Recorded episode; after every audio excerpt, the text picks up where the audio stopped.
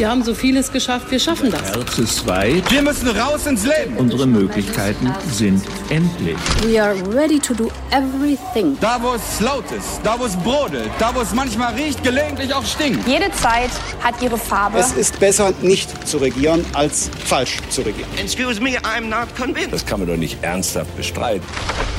Hauptstadt der Podcast Spezial mit Michael Brücker und Gordon Ripinski. Direkt von der Pioneer One.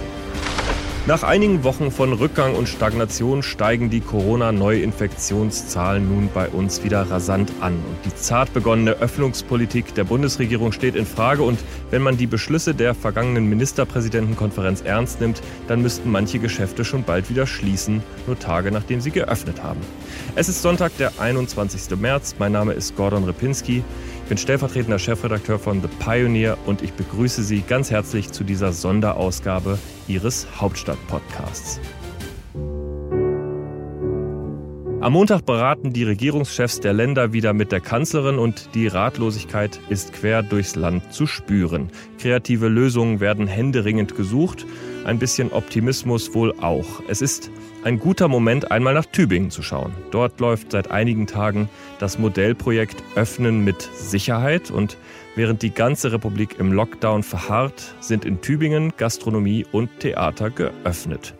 Gegen die Vorlage eines Schnelltests darf man sie besuchen. Und für uns ist das Grund genug, mit dem Oberbürgermeister zu sprechen und eine erste Bilanz zu ziehen mit dem grünen Politiker Boris Palmer. Herr Palmer, ich grüße Sie.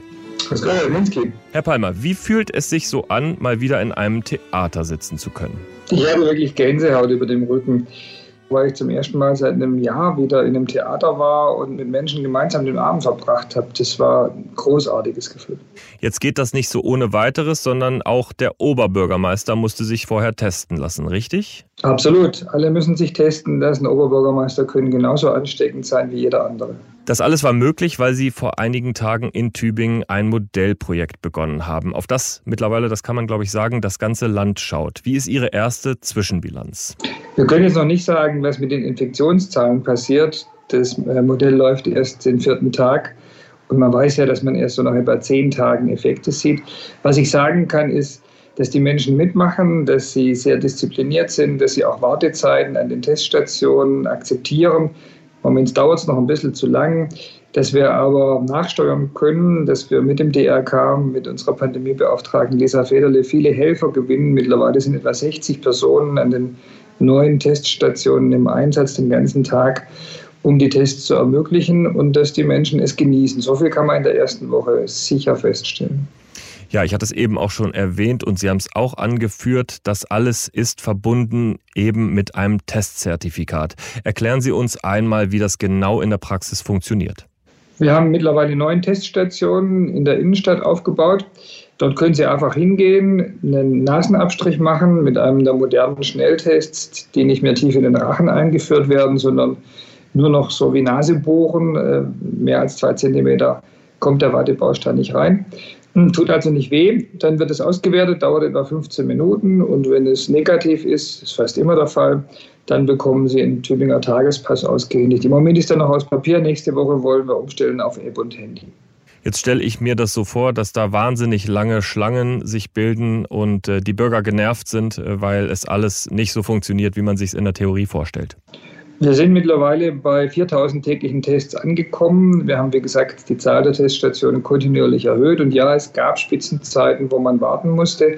Aber das Gekrummel ist äh, für mich fast nicht wahrnehmbar. Wenn ich in der Stadt unterwegs bin, dann treffe ich nur glückliche Leute, die sagen, ich kann jetzt endlich mal wieder einen Tag meines Lebens richtig genießen, shoppen, bummeln, einkaufen, einen Kaffee trinken. Das hat mir so lange gefehlt. Dafür nehme ich auch eine Schlange an der Teststation in Kauf. Und was kann man dann jetzt genau mit so einem Testzertifikat in Tübingen machen?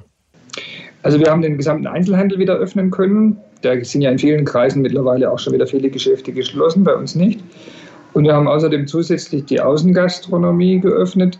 Da muss ich leider sagen, in der ersten Woche war das eine Sache für sehr hartgesottene. Ich habe mich einmal rausgesetzt, aber bei zwei Grad Außentemperatur ist jetzt nicht äh, für alle interessant. Nächste Woche wird es 12, 15 Grad warm in Tübingen. Da rechne ich mit einer großen Zahl von Sonnenanbetern in den Cafés.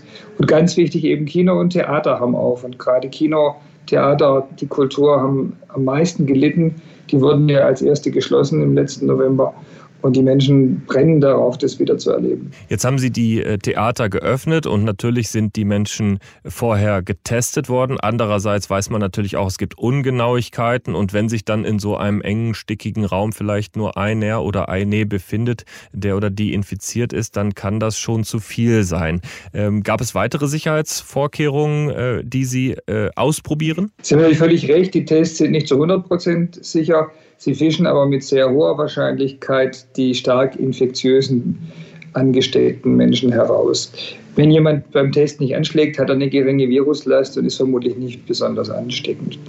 Aber weil wir wissen, dass es nicht 100% sicher ist, halten wir an allen anderen Regeln fest. Das heißt, im Theater gibt es nur 70 statt 300 Plätze. Es gibt Abstand zwischen den Haushalten. Die Maske muss während der ganzen Vorstellung aufbehalten werden. Es gibt keine Getränke im Foyer. Da würde man die Maske ja wieder abnehmen. Also alle Regeln, die wir äh, entwickelt haben in der Pandemie, gelten weiter. Und zusätzlich bringt der Test dann die nötige Sicherheit, um öffnen zu können, wo andernorts geschlossen ist. Soweit bis hierhin. Das Gespräch mit Boris Palmer geht natürlich noch weiter. Wir unterhalten uns über seine kreativen Ansätze in der Corona-Politik in Tübingen. Aber ich habe ihn auch gefragt, wie er die Politik der Bundesregierung bewertet. Und natürlich haben wir uns auch über sein kontroverses Verhältnis zu seiner Partei, zu den Grünen, unterhalten. Das ganze Gespräch können Sie gerne hören, wenn Sie Pionier schon sind oder noch Pionier werden. Denn es ist tatsächlich so, guter Journalismus kostet Geld. Das ist auch bei uns so. Und Hauptstadt der Podcast, den gibt es dann exklusiv und in voller Länge für unsere Abonnenten. Diese Sonderausgabe, aber auch unseren wöchentlichen Podcast, den Michael Brücker und ich gemeinsam aufnehmen. Unter join.thepioneer.de steigen Sie mit zu uns auf die Pioneer One. Das sind drei Klicks und Sie sind hier und bei vielen anderen Produkten von uns dabei. Ich würde mich freuen. Hauptstadt der Podcast, direkt von der Pioneer One.